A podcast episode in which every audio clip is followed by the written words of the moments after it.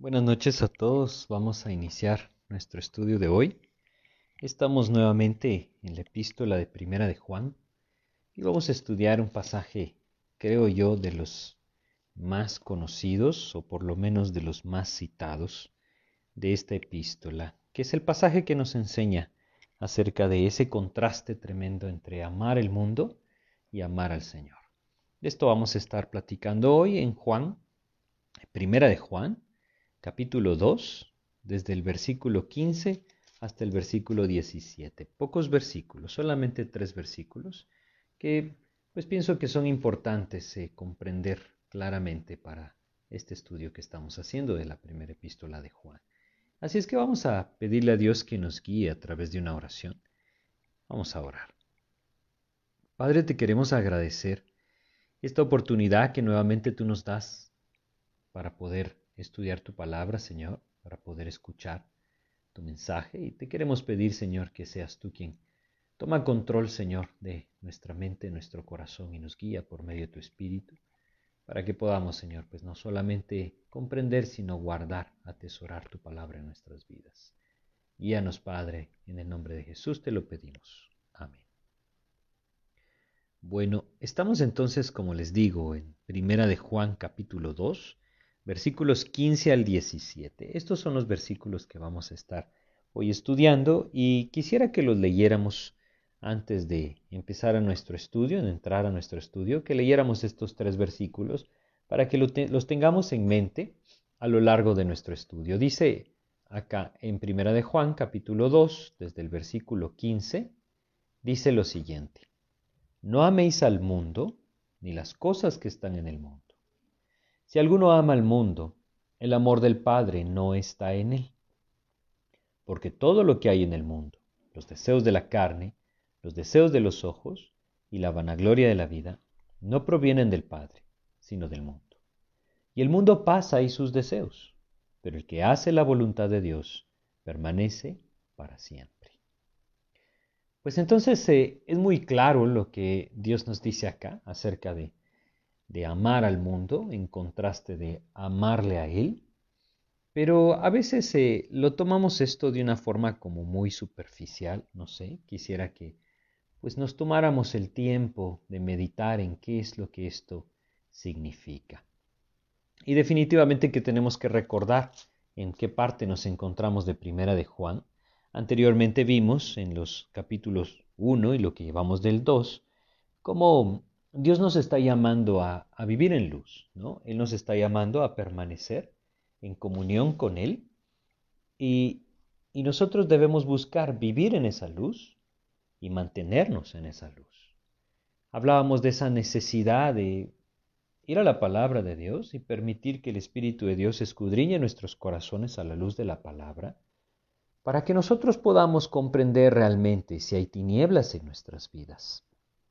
La palabra de Dios es, como ese gran espejo que delante de nosotros nos muestra lo que realmente hay en nuestras vidas. A través del Espíritu Él puede hacer eso. Y es ahí en donde nosotros podemos conocer entonces si la luz que nosotros pensamos tener efectivamente está ahí, si realmente el Señor pues, está guiando nuestras vidas. Porque debemos recordar que esa comunión es con el Dios que es luz, con aquel Dios que no hay ningunas tinieblas en él. Pero también hemos estado compartiendo cómo este asunto es un asunto familiar en esta epístola. El padre escribe a sus hijos, o como los llama varias veces, hijitos míos, en ese anhelo de ver a cada uno de nosotros como hijos de Dios, caminando con el Señor, amándole al Señor, profundizando en nuestra intimidad con Él. Y todo esto tiene que ver con comunión. Hoy nosotros pasamos por un tiempo difícil en cuanto a la enseñanza de la palabra o en cuanto al entendimiento de lo que la vida en Cristo es. Porque pareciera ser que la vida en Cristo se trata de una religión más o simplemente de ciertas costumbres o normas de vida que las personas pueden llegar a tomar. Pero lo hemos hablado también como hay una evidencia clara de que andar en amor es andar en luz.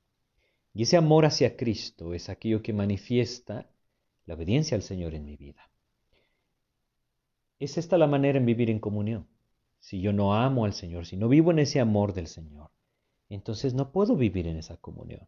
Porque debo entender que no la estoy comprendiendo, no estoy entendiendo de qué se trata la vida en Cristo. El Señor desea ser seguido por amor, ese es el punto.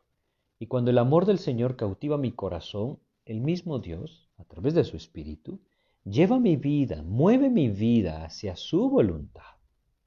Más allá de lo que yo puedo lograr a través de mis fuerzas o a través de mi esfuerzo, Él puede dirigir mi vida de una forma muy distinta cuando yo estoy viviendo en ese amor del Señor. Y es bien importante que nosotros tengamos esto en mente. Es a través del amor en el Señor que nosotros podemos vivir para Él, que nosotros debemos caminar en comunión con el Señor, en ese amor del Señor. De otra forma, pues nos engañamos a nosotros mismos, ¿sí? Y eso es de lo que vamos a hablar en este pasaje, en Primera de Juan.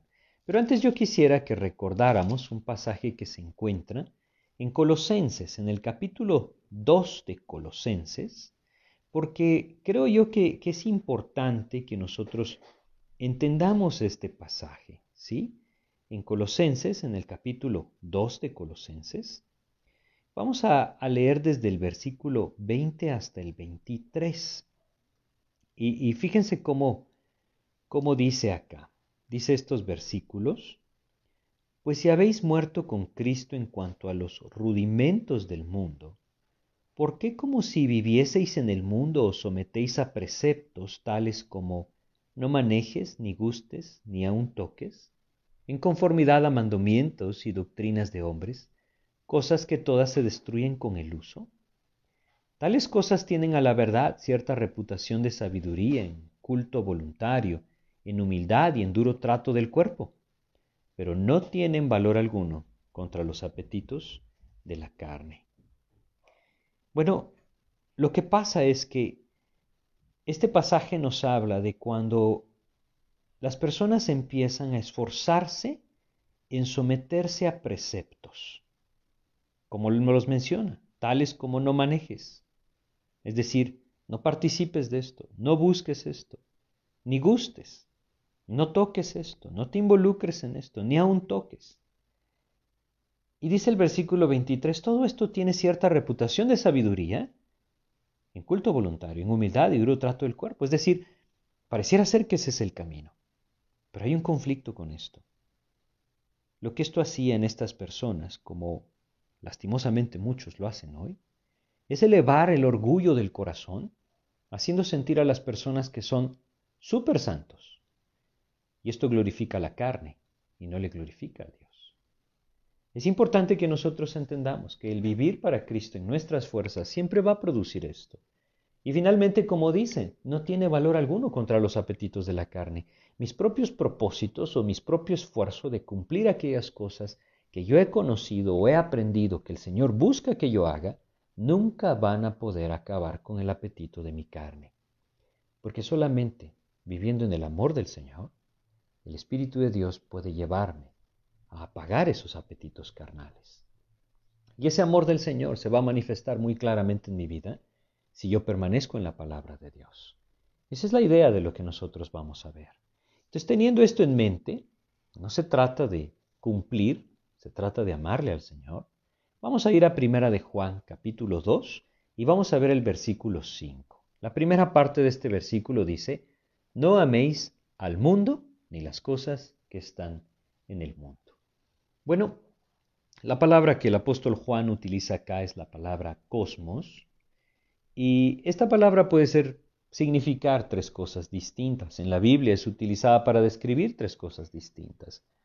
Primero, la palabra cosmos es utilizada para hablar de la creación de Dios, el orden en el que Dios creó todas las cosas, y podríamos hablar de, de la naturaleza creada por Dios, todo lo que nosotros vemos.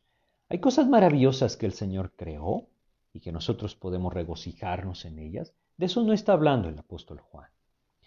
También la palabra cosmos es utilizada en relación a todos los hombres que han habitado el mundo. Por ejemplo, en Juan capítulo 3, versículo 16, el Señor dice, porque de tal manera amó Dios al mundo.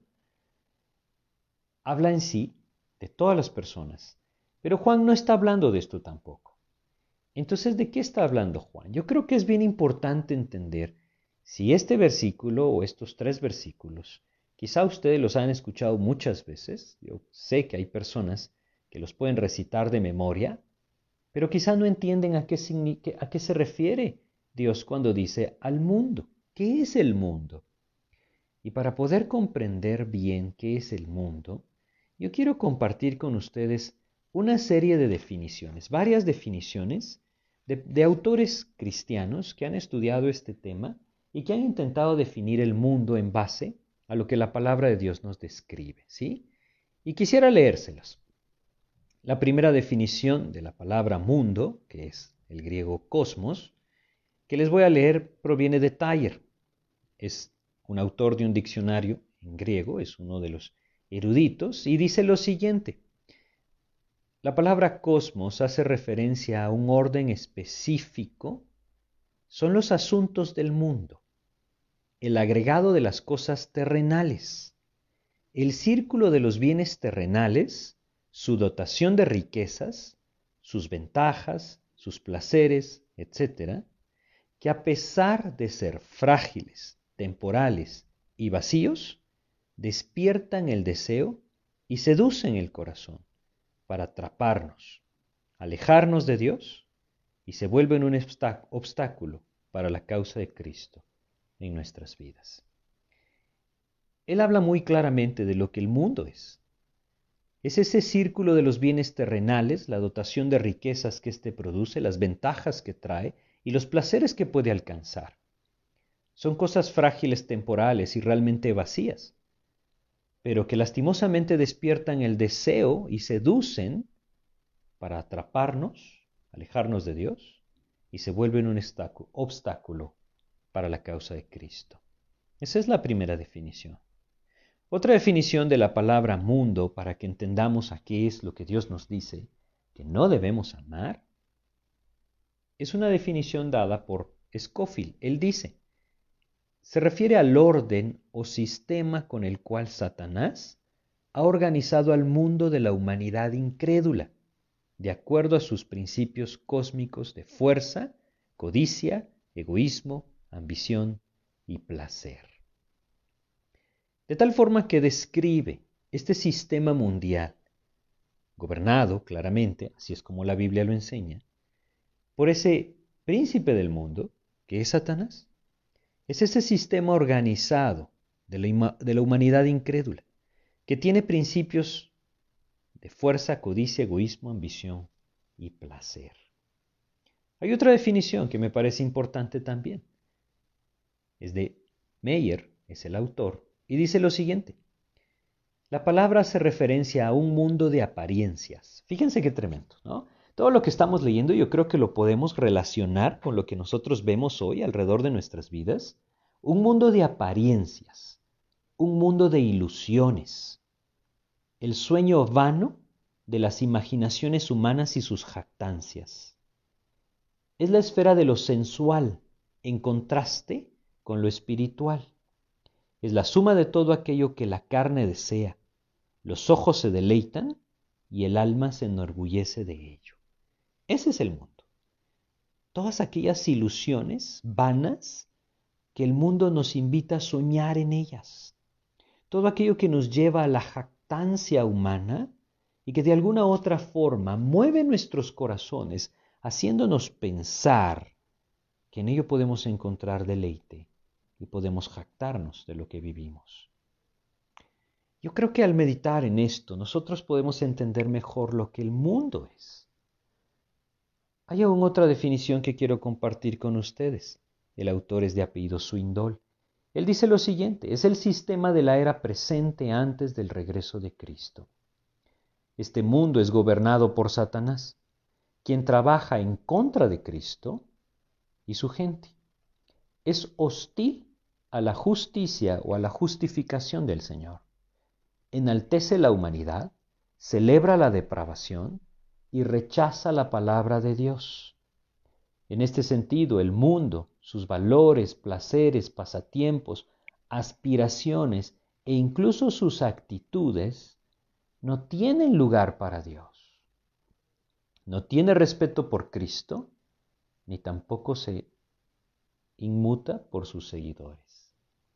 Es decir, cuando el, cuando el Señor nos dice no améis al mundo, Él quiere que nosotros nos detengamos un momento y veamos todo lo que hay a nuestro alrededor. Aquellas cosas que nos invitan a buscar el éxito según lo que el mundo nos dice que es. Aquellos principios que gobiernan todo este sistema basados en codicia, basados en depravación, basados en el orgullo del corazón, ese es el mundo, a eso se refiere. Es todo aquello que tristemente el hombre aprende a amar. El hombre aprende a amar esos éxitos terrenales que pueden llenar su corazón de orgullo, incluso llenar su corazón de aquellos que están a su alrededor, supuestamente por los logros alcanzados. Esa es la vanidad.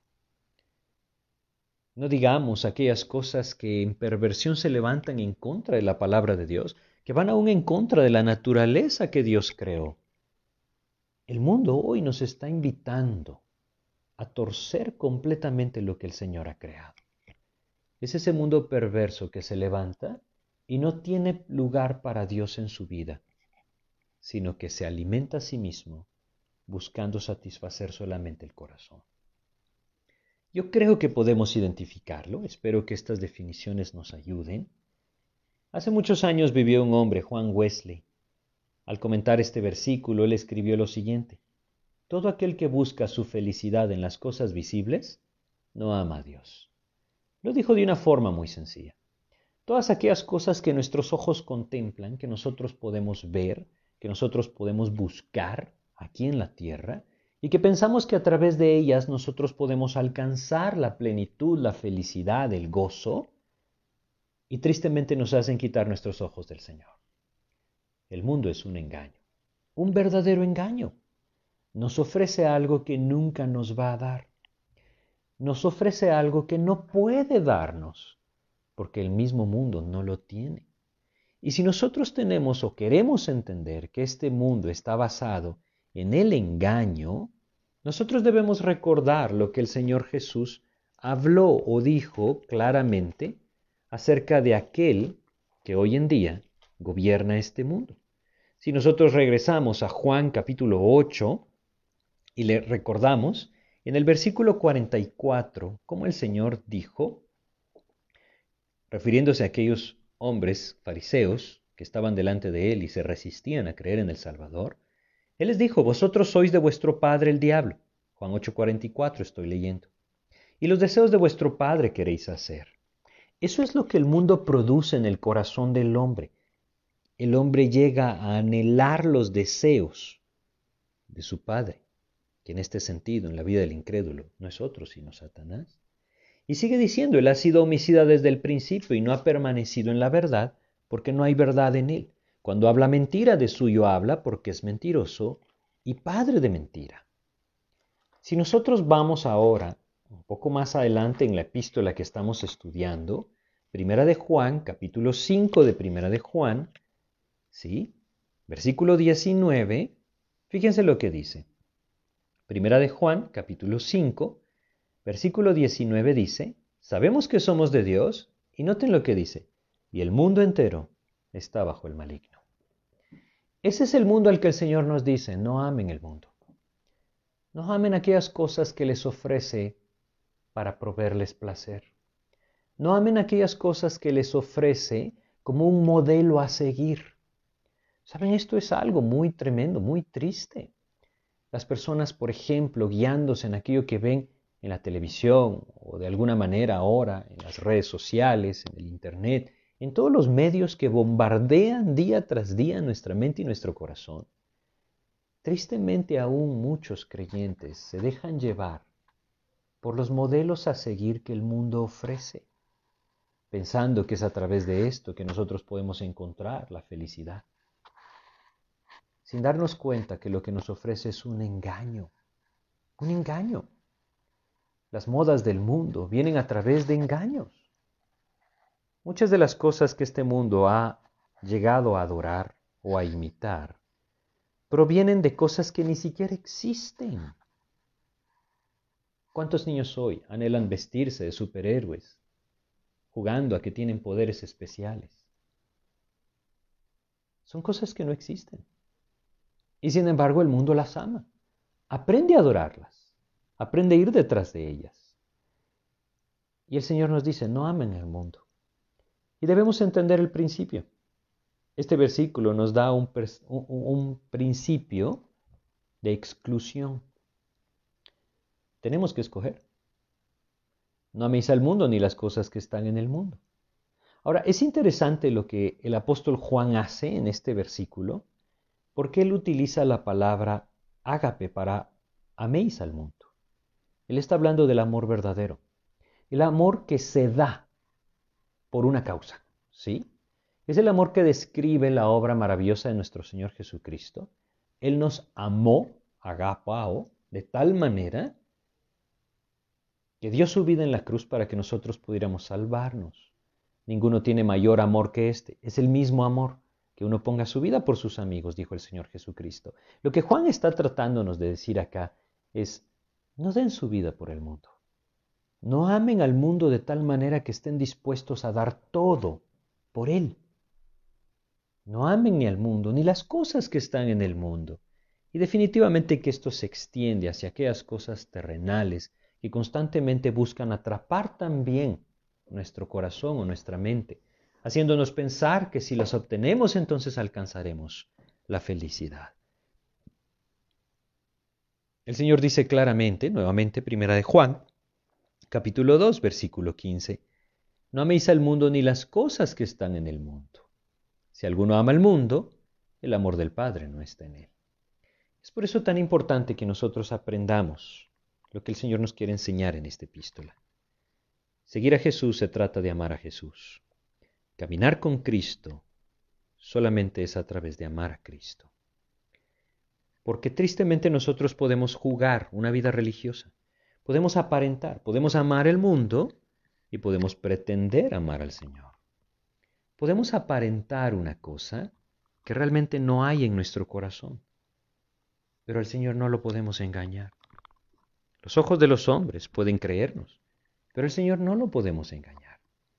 Es ahí en donde el Señor quiere de alguna manera exhortarnos. Recordemos que esto, que el apóstol Juan está escribiendo, tiene un, propósito, alentar al creyente a buscar esa vida en comunión Hablamos anteriormente de ese crecimiento espiritual descrito en los versículos 12 al 14.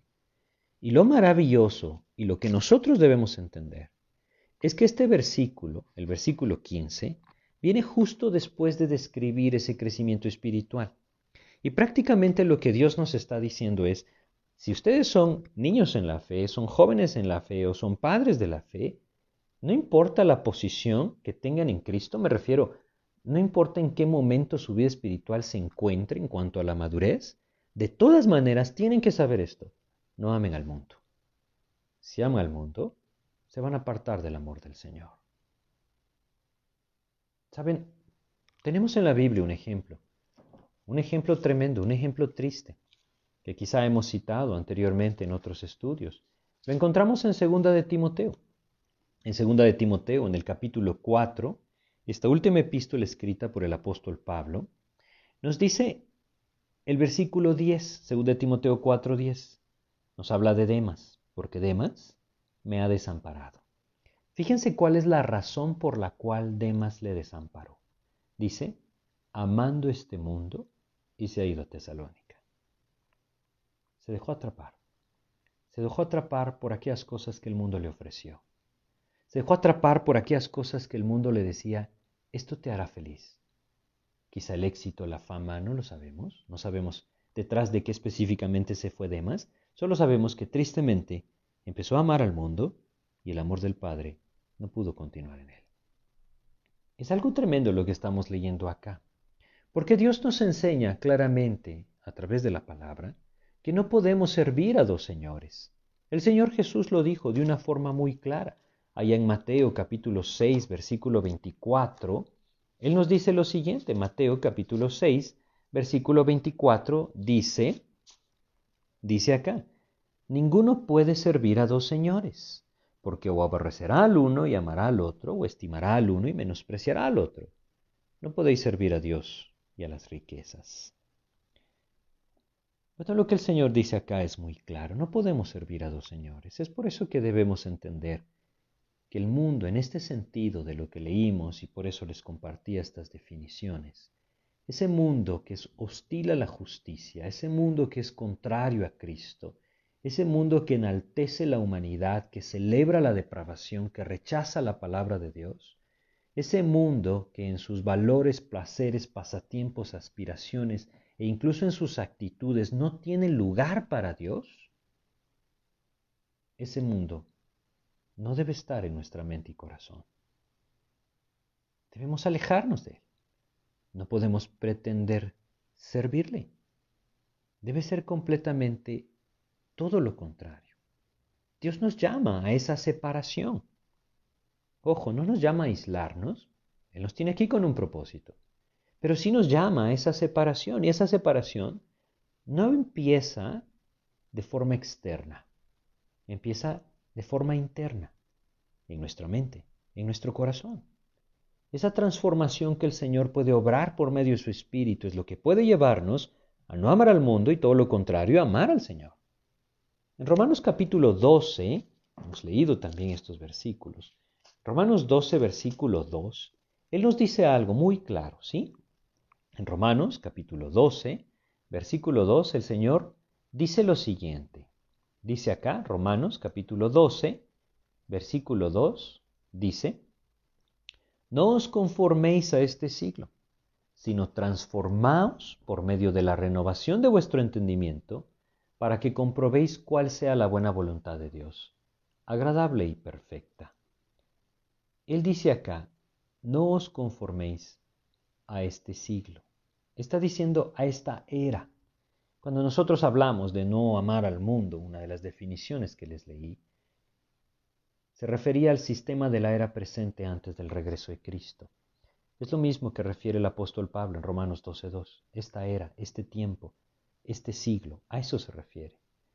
Y él nos dice que no nos conformemos, es decir, que nuestra vida no esté hecha en el molde de este mundo, que nuestros pensamientos no estén hechos conforme a los pensamientos de este mundo. Es increíble, increíble cómo el creyente, cómo el cristianismo ha permitido que el mundo lo moldee. Cómo el cristianismo, en vez de hacerse conforme a la palabra de Dios y semejante al Señor Jesucristo, tristemente lo estamos viendo en nuestros días, se ha hecho conforme al mundo y siguiendo los pasos de aquel que está detrás del mundo. Hoy vemos muchas personas dentro del cristianismo que, por ejemplo, promueven cosas como el aborto, el homosexualismo, tantas cosas que podemos ver. Ya no se le llama pecado aquellas cosas que Dios llama pecado en su palabra. Debemos tener mucho cuidado con esto, porque Dios dice, no se hagan sus mentes a este mundo, sino todo lo contrario nos dice, transformaos por medio de la renovación de vuestro entendimiento. Hay una transformación acá, ¿sí? esa transformación que solamente el Espíritu de Dios puede obrar en nuestras vidas por medio de la palabra. Metamorfosis.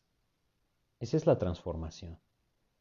Como nosotros lo vemos, de un pequeño gusanito a una mariposa. Cosas completamente distintas. Dios anhela que nuestros ojos estén puestos en Él, completamente, puestos en Él. Y por eso nos dejó su Espíritu y nos dio su palabra, para que nosotros podamos seguirle a Él, para que no pretendamos servir a dos señores, sino que pongamos nuestros ojos en Cristo y avancemos en el camino del Señor. Así es que Él nos dice claramente, ¿no? No améis al mundo, ni las cosas que están en el mundo. ¿Por qué? Porque si alguno ama al mundo, el amor del Padre no estará en él. Y entonces sigue diciendo este pasaje describiendo ciertas cosas de este mundo. ¿Sí? Y empieza diciendo, porque todo lo que hay en el mundo. Antes de pasar a las tres cosas que describe, quisiera recordarles algo más, porque todo lo que hay en el mundo, ¿sí?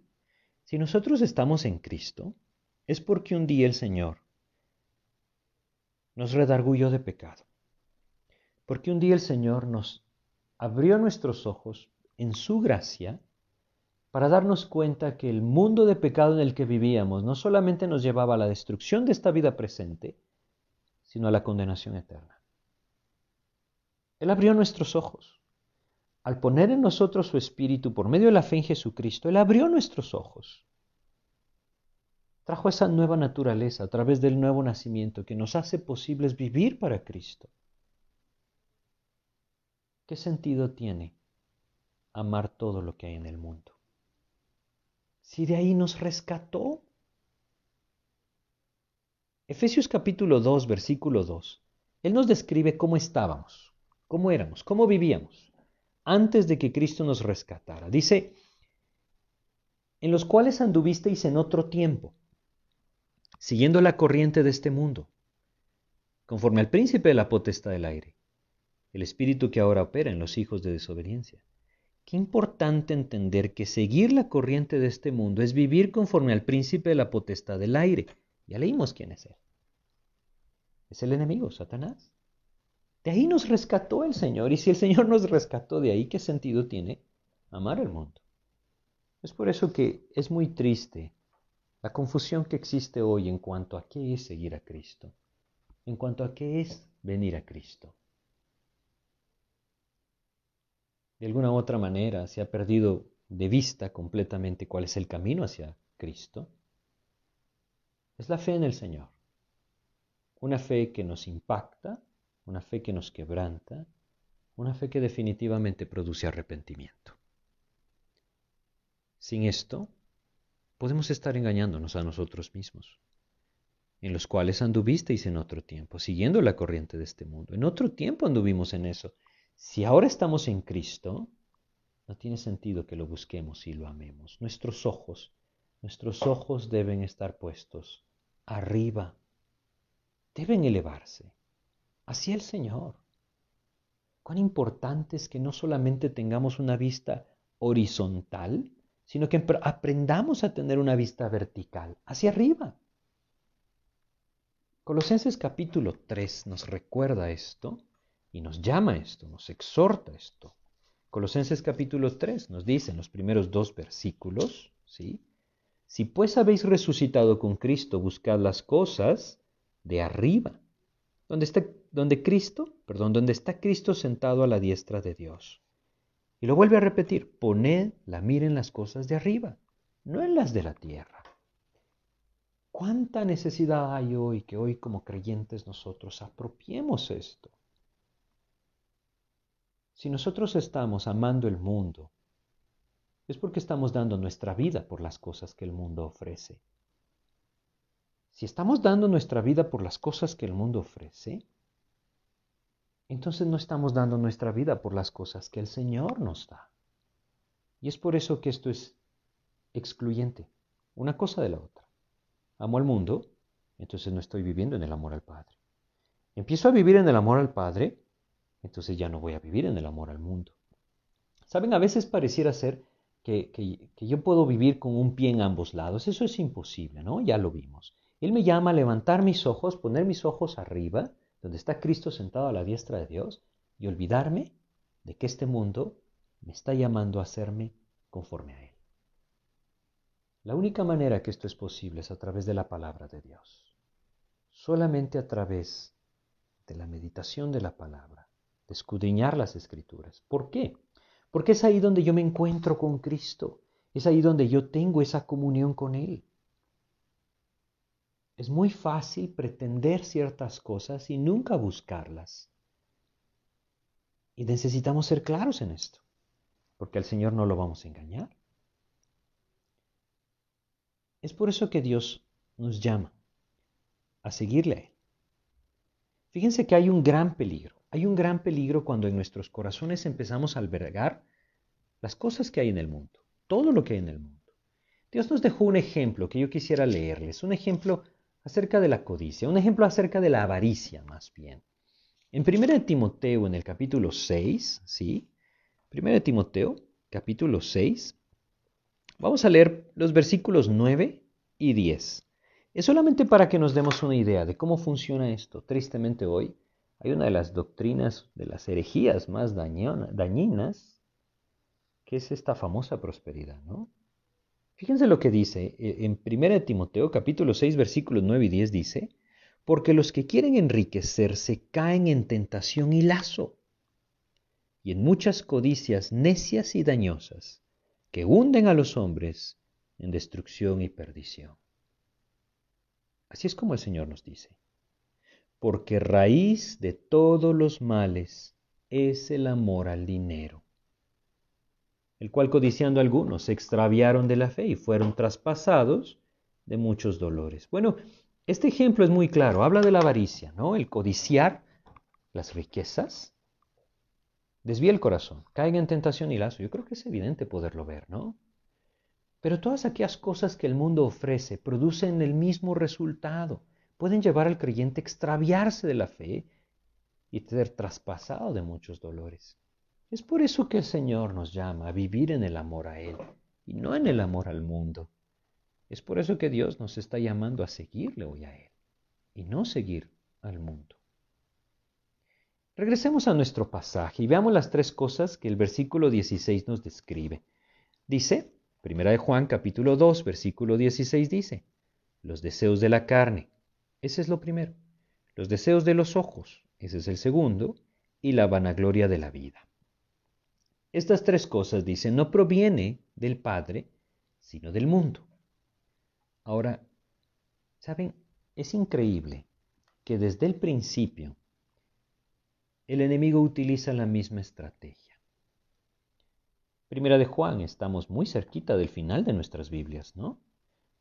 Es decir, no solamente en cuanto a los libros o el orden que tenemos en nuestras Biblias, sino que me refiero al tiempo en el que Primera de Juan fue escrita por el apóstol Juan.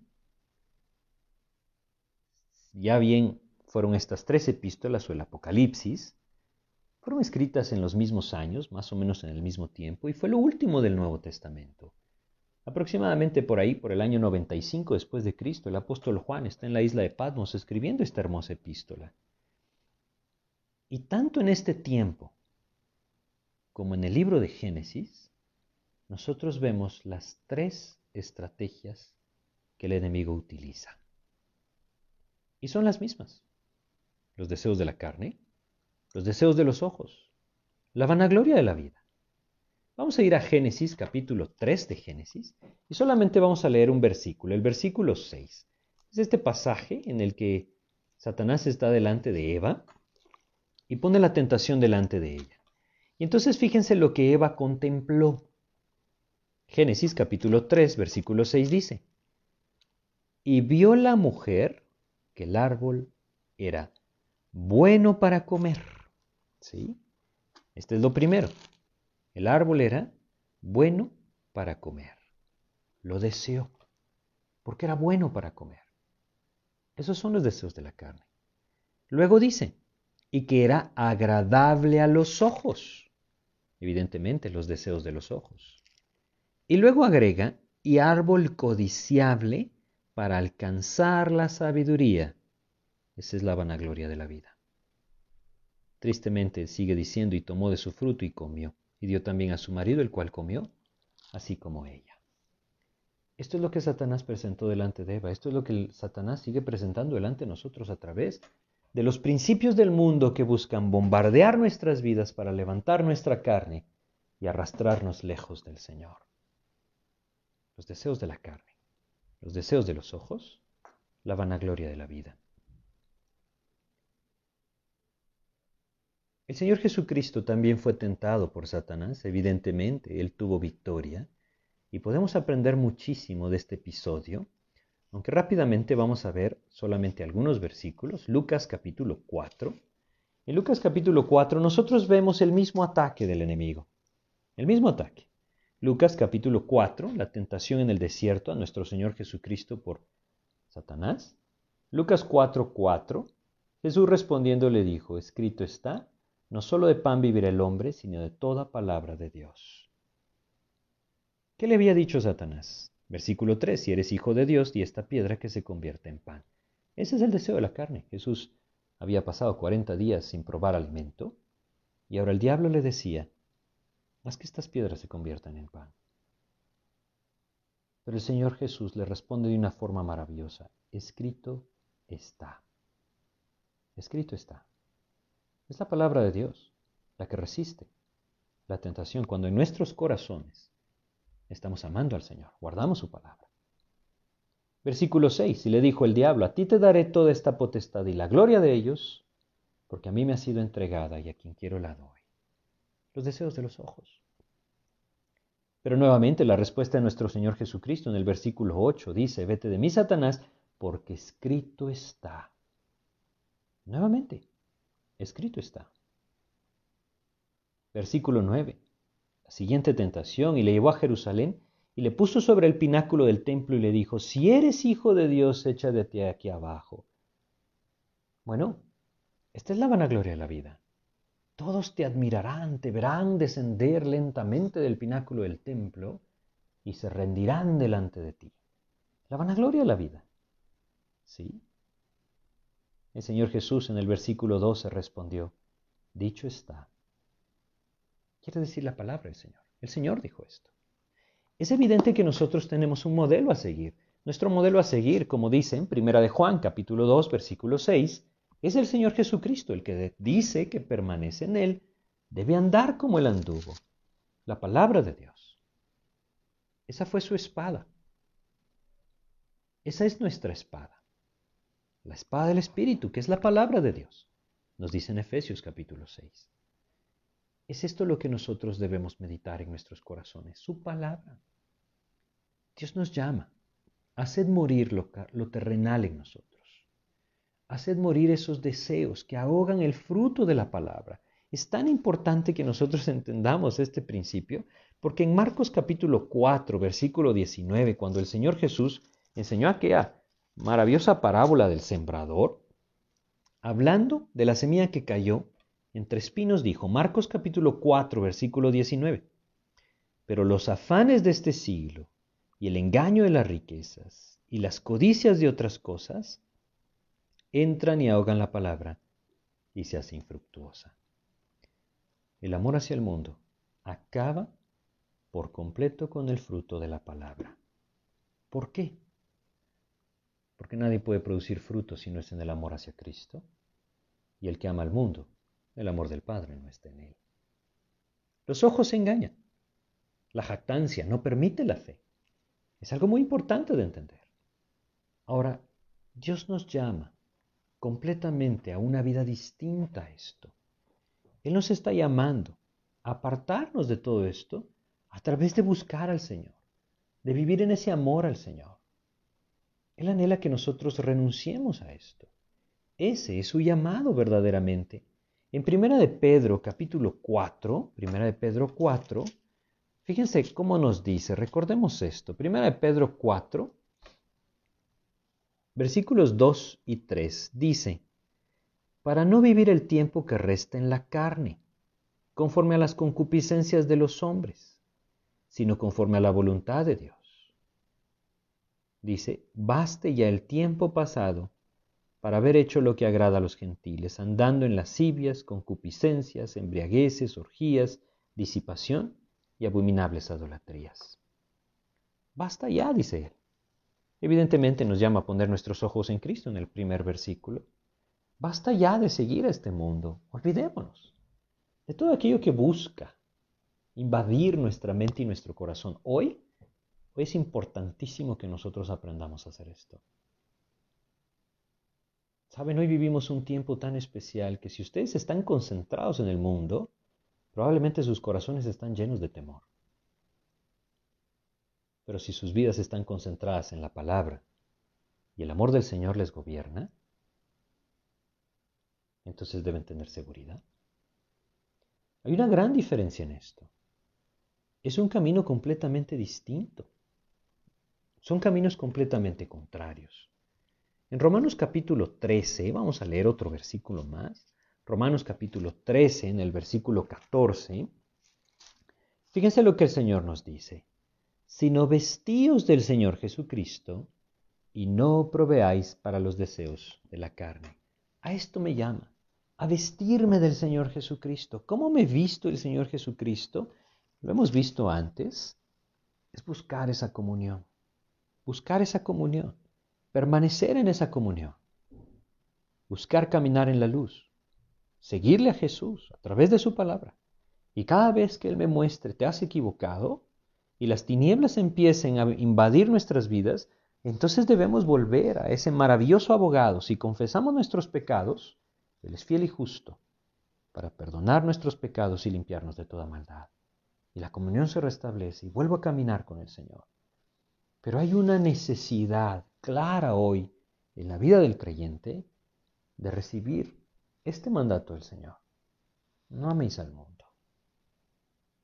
Si nosotros se lo pedimos, Él puede mostrarnos aquellas áreas en nuestras vidas que quizá nos estén arrastrando.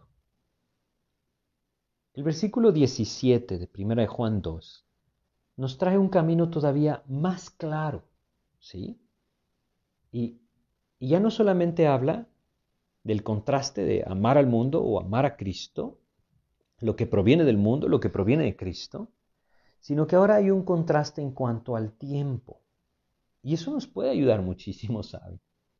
Porque dice el versículo 17, y el mundo pasa y sus deseos.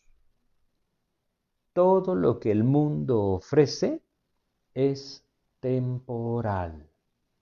Todo. Todo lo que el enemigo ofrece, que precisamente es un engaño, es temporal. Nada tarda, nada dura, mucho menos es eterno. Es por eso que tristemente el hombre anda involucrado en un pecado y en otro pecado y en otro pecado, porque no le tarda la satisfacción. Además, todo esto un día acabará. El mundo pasa y sus deseos. Y fíjense el contraste, un contraste que trae esperanza para nosotros en Cristo. Pero el que hace la voluntad de Dios permanece para siempre. Dios nos enseña claramente en su palabra que todo acabará. Todo acabará que no tiene sentido dar nuestra vida por algo que de todos modos terminaremos perdiendo. Todo lo contrario, vale la pena dar nuestra vida por aquello que de todos modos en Cristo ya hemos ganado. Dios alienta nuestros corazones a perseverar en esto. El apóstol Pedro lo dijo de esta manera en 1 de Pedro 1:24, porque toda carne es como hierba, y toda la gloria del hombre como flor de la hierba. La hierba se seca y la flor se cae. Ah, qué tremendo, ¿no? Hoy ustedes ven una hermosa flor en su jardín, pero a la vuelta de los días se marchita y ya no está. Así es la gloria que este mundo le ofrece a, cada uno de nosotros. Es temporal, nunca nos saciará. En cambio, versículo 25 de 1 Pedro 1, más la palabra del Señor permanece para siempre esta sí permanece para siempre. Todo aquel que hace la voluntad de Dios permanece para siempre. Es decir, hay fruto. Hay fruto verdadero. Fruto que permanece. Fruto para vida eterna. Recompensas en la eternidad. Y gozo aquí en la tierra. Es por eso que el llamado del Señor para cada uno de nosotros no es que salgamos del mundo, no, eso, eso no es lo que Dios busca. Él no nos llama a, irnos a una montaña y vivir aislados y no saber absolutamente nada de nadie. No, debemos entender que ese no es el llamado del Señor, porque Él nos tiene acá con un propósito, y ese propósito es ser luz, ese propósito es ser luz en medio de una generación maligna y perversa, como nos dice Filipenses capítulo 2, versículo 13 al 15. Él anhela que nosotros seamos luz, que manifestemos el poder del Señor, es decir, el testimonio de Cristo en nuestras vidas a través de una vida que manifiesta el fruto del Espíritu, amor, gozo, paz, paciencia, benignidad, bondad, fe, mansedumbre, templanza. Pero Él anhela que aprendamos a caminar como extranjeros y peregrinos. Esa es la idea, extranjeros y peregrinos, entendiendo completamente que aquí estamos de paso, solamente estamos de paso. Hebreos capítulo 11, Hebreos capítulo 11, versículos 13 al 15 nos habla de aquellos hombres que caminaron por fe. Y dice, conforme a la fe, Murieron todos estos sin haber recibido lo prometido, sino mirándolo de lejos y creyéndolo y saludándolo y confesando que eran extranjeros y peregrinos sobre la tierra. Bueno, ese es el llamado del Señor, que nuestros ojos no estén puestos acá. Este no es nuestro destino final. Nuestro destino final es la eternidad. Versículo 14, porque lo que estos dicen claramente dan a entender que buscan una patria. Pues si hubiesen estado pensando en aquella de donde salieron, ciertamente tenían tiempo de volver. Nuestra patria está en el cielo. Esa es la idea de este pasaje, esa es la idea de lo que nosotros estamos viendo en, en Juan. No améis al mundo ni las cosas que están en el mundo. Alguno ama el mundo, el amor del Padre no está en él. El mundo pasa y sus deseos, pero el que hace la voluntad del Señor, éste permanece para siempre. Él nos tiene aquí con un propósito. Definitivamente que ese propósito incluye anunciar su mensaje. Es parte esencial del plan de Dios para cada uno de nosotros acá. Y sin embargo el enemigo muchas veces logra atrapar nuestras vidas en este mundo de tal manera que nos olvidamos de la obra del Señor, del propósito del Señor. Que cada uno de nosotros, en lo personal, seamos testigos de Cristo. Si nosotros vamos a segunda de Timoteo, y en segunda de Timoteo vamos a leer algunos versículos. Primero que todo vamos a, a leer acá, en el capítulo 2, el versículo 4. Fíjense la exhortación del apóstol Pablo a Timoteo y evidentemente de Dios hacia nuestras vidas. Ninguno que milita se enrede en los negocios de la vida, a fin de agradar a aquel que lo tomó por soldado. Es exactamente lo que estamos platicando. Amar al mundo. Ninguno que milita ama al mundo, a fin de agradar a aquel que lo tomó por soldado, porque el propósito es muy claro. Segunda de Timoteo, capítulo 4 de Segunda de Timoteo, versículos 1 y 2, nos dicen lo siguiente. Te encarezco delante de Dios y del Señor Jesucristo, que juzgará a los vivos y a los muertos en su manifestación y su reino, que prediques la palabra, que instes a tiempo y fuera de tiempo, redarguye, reprende, exhorta con toda paciencia y doctrina. Hay un llamado del Señor a ser testigos de Él. Por eso nos tiene acá. No nos tiene acá para que nosotros vivamos amando el mundo y buscando sus deleites nos tiene acá para que seamos testigos suyos, embajadores de Cristo. Así nos llama el Señor.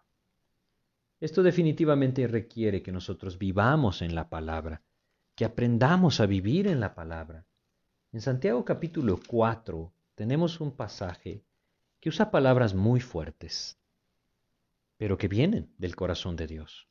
Santiago capítulo 4, vamos a leer versículos 4 hasta el 8 en donde dice lo siguiente, Santiago 4, 4 al 8 dice, oh almas adúlteras, ¿no sabéis que la amistad del mundo es enemistad contra Dios? Cualquiera pues que quiera ser amigo del mundo, se constituye enemigo de Dios. ¿O pensáis que la Escritura dice en vano, el Espíritu que Él ha hecho morar en nosotros nos anhela celosamente? Pero Él da mayor gracia, por esto dice Dios resiste a los soberbios y da gracia a los humildes.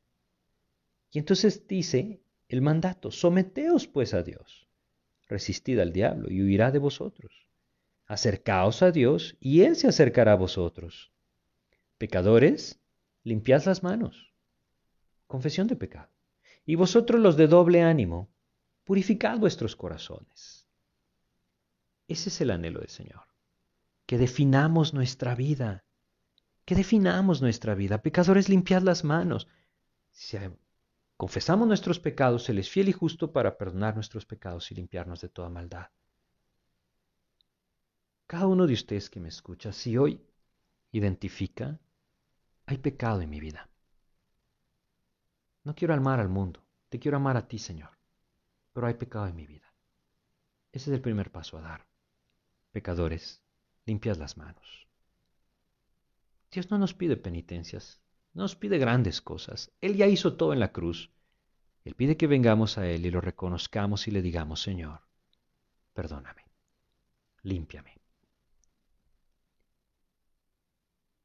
Y no solamente habla aquel que está en esta posición, vosotros los de doble ánimo. Una de las cosas más comunes que vemos hoy, tristemente, dentro de la vida de los creyentes hoy es ese doble ánimo. Pretenden servir al mundo y servir a Cristo. Pretenden amar al mundo y amar a Cristo. Pretenden tener un pie en las cosas de este mundo y un pie en las cosas de Dios. Vosotros los de doble ánimo, purificad vuestros corazones. Defínanse, definan sus vidas. La única manera de purificar nuestros corazones es ir a, la palabra. El Señor Jesús lo dijo en Juan 15:3, ya vosotros estáis limpios por la palabra que os he hablado. Pero debemos entender algo, que primero yo debo dar ese paso. Yo quiero, Señor. No podemos jactarnos de esto, el Señor es el que lo produce. Y si hoy ustedes dan ese paso es porque el Señor así lo quiso. Pero debemos entender que la gracia de Dios está ahí extendida para todo aquel que la quiera tomar porque el mundo pasa y sus deseos, pero el que hace la voluntad de Dios permanece para siempre. Así es que entendamos, Dios nos quiere en este mundo no aislados, sino con una misión clara, ganar al mundo para Cristo, ganar al mundo para Cristo. Ojo, no nos está llamando a cambiar el mundo. Él nos dice que este mundo no cambiará. Él nos llama a rescatar aquellos que están lejos de Cristo, trayéndolos a sus pies. Que el Señor nos guíe a no amar al mundo, sino amarle a Él con todo nuestro corazón. Porque es ahí en donde encontramos la comunión verdadera que nos lleva a vivir de todo corazón para el Señor. Vamos a pedirle a Dios que nos guíe a través de una oración. Padre, te queremos agradecer hoy esta oportunidad que nos das de meditar, Señor, en tu palabra. Gracias, Señor, por la claridad que tú nos has dejado en ella, Señor. Y gracias también, Señor, porque hoy, hoy nos llamas a amarte a ti. Hoy nos llamas, Señor, a arreglar nuestro corazón. Ayúdanos, pues, Padre, y si alguno de nosotros está en esa posición en medio, Señor, ayúdanos a definir nuestras vidas. Ayúdanos a entender, Señor, que este mundo solo me ofrece mentiras el único verdadero eres tú. Te pedimos tu ayuda, pues, Padre. Y te agradecemos, Señor, porque recordamos que el camino hacia ti está abierto, que tu gracia es maravillosa y que si alguno de nosotros lo quiere tomar, tú estás extendiendo la mano. Límpianos tú, Padre. En nombre de Jesús te agradecemos y te pedimos todo esto. Amén, Señor. Pues muchas gracias por su atención, que Dios les bendiga y creo que es un buen pasaje para meditar.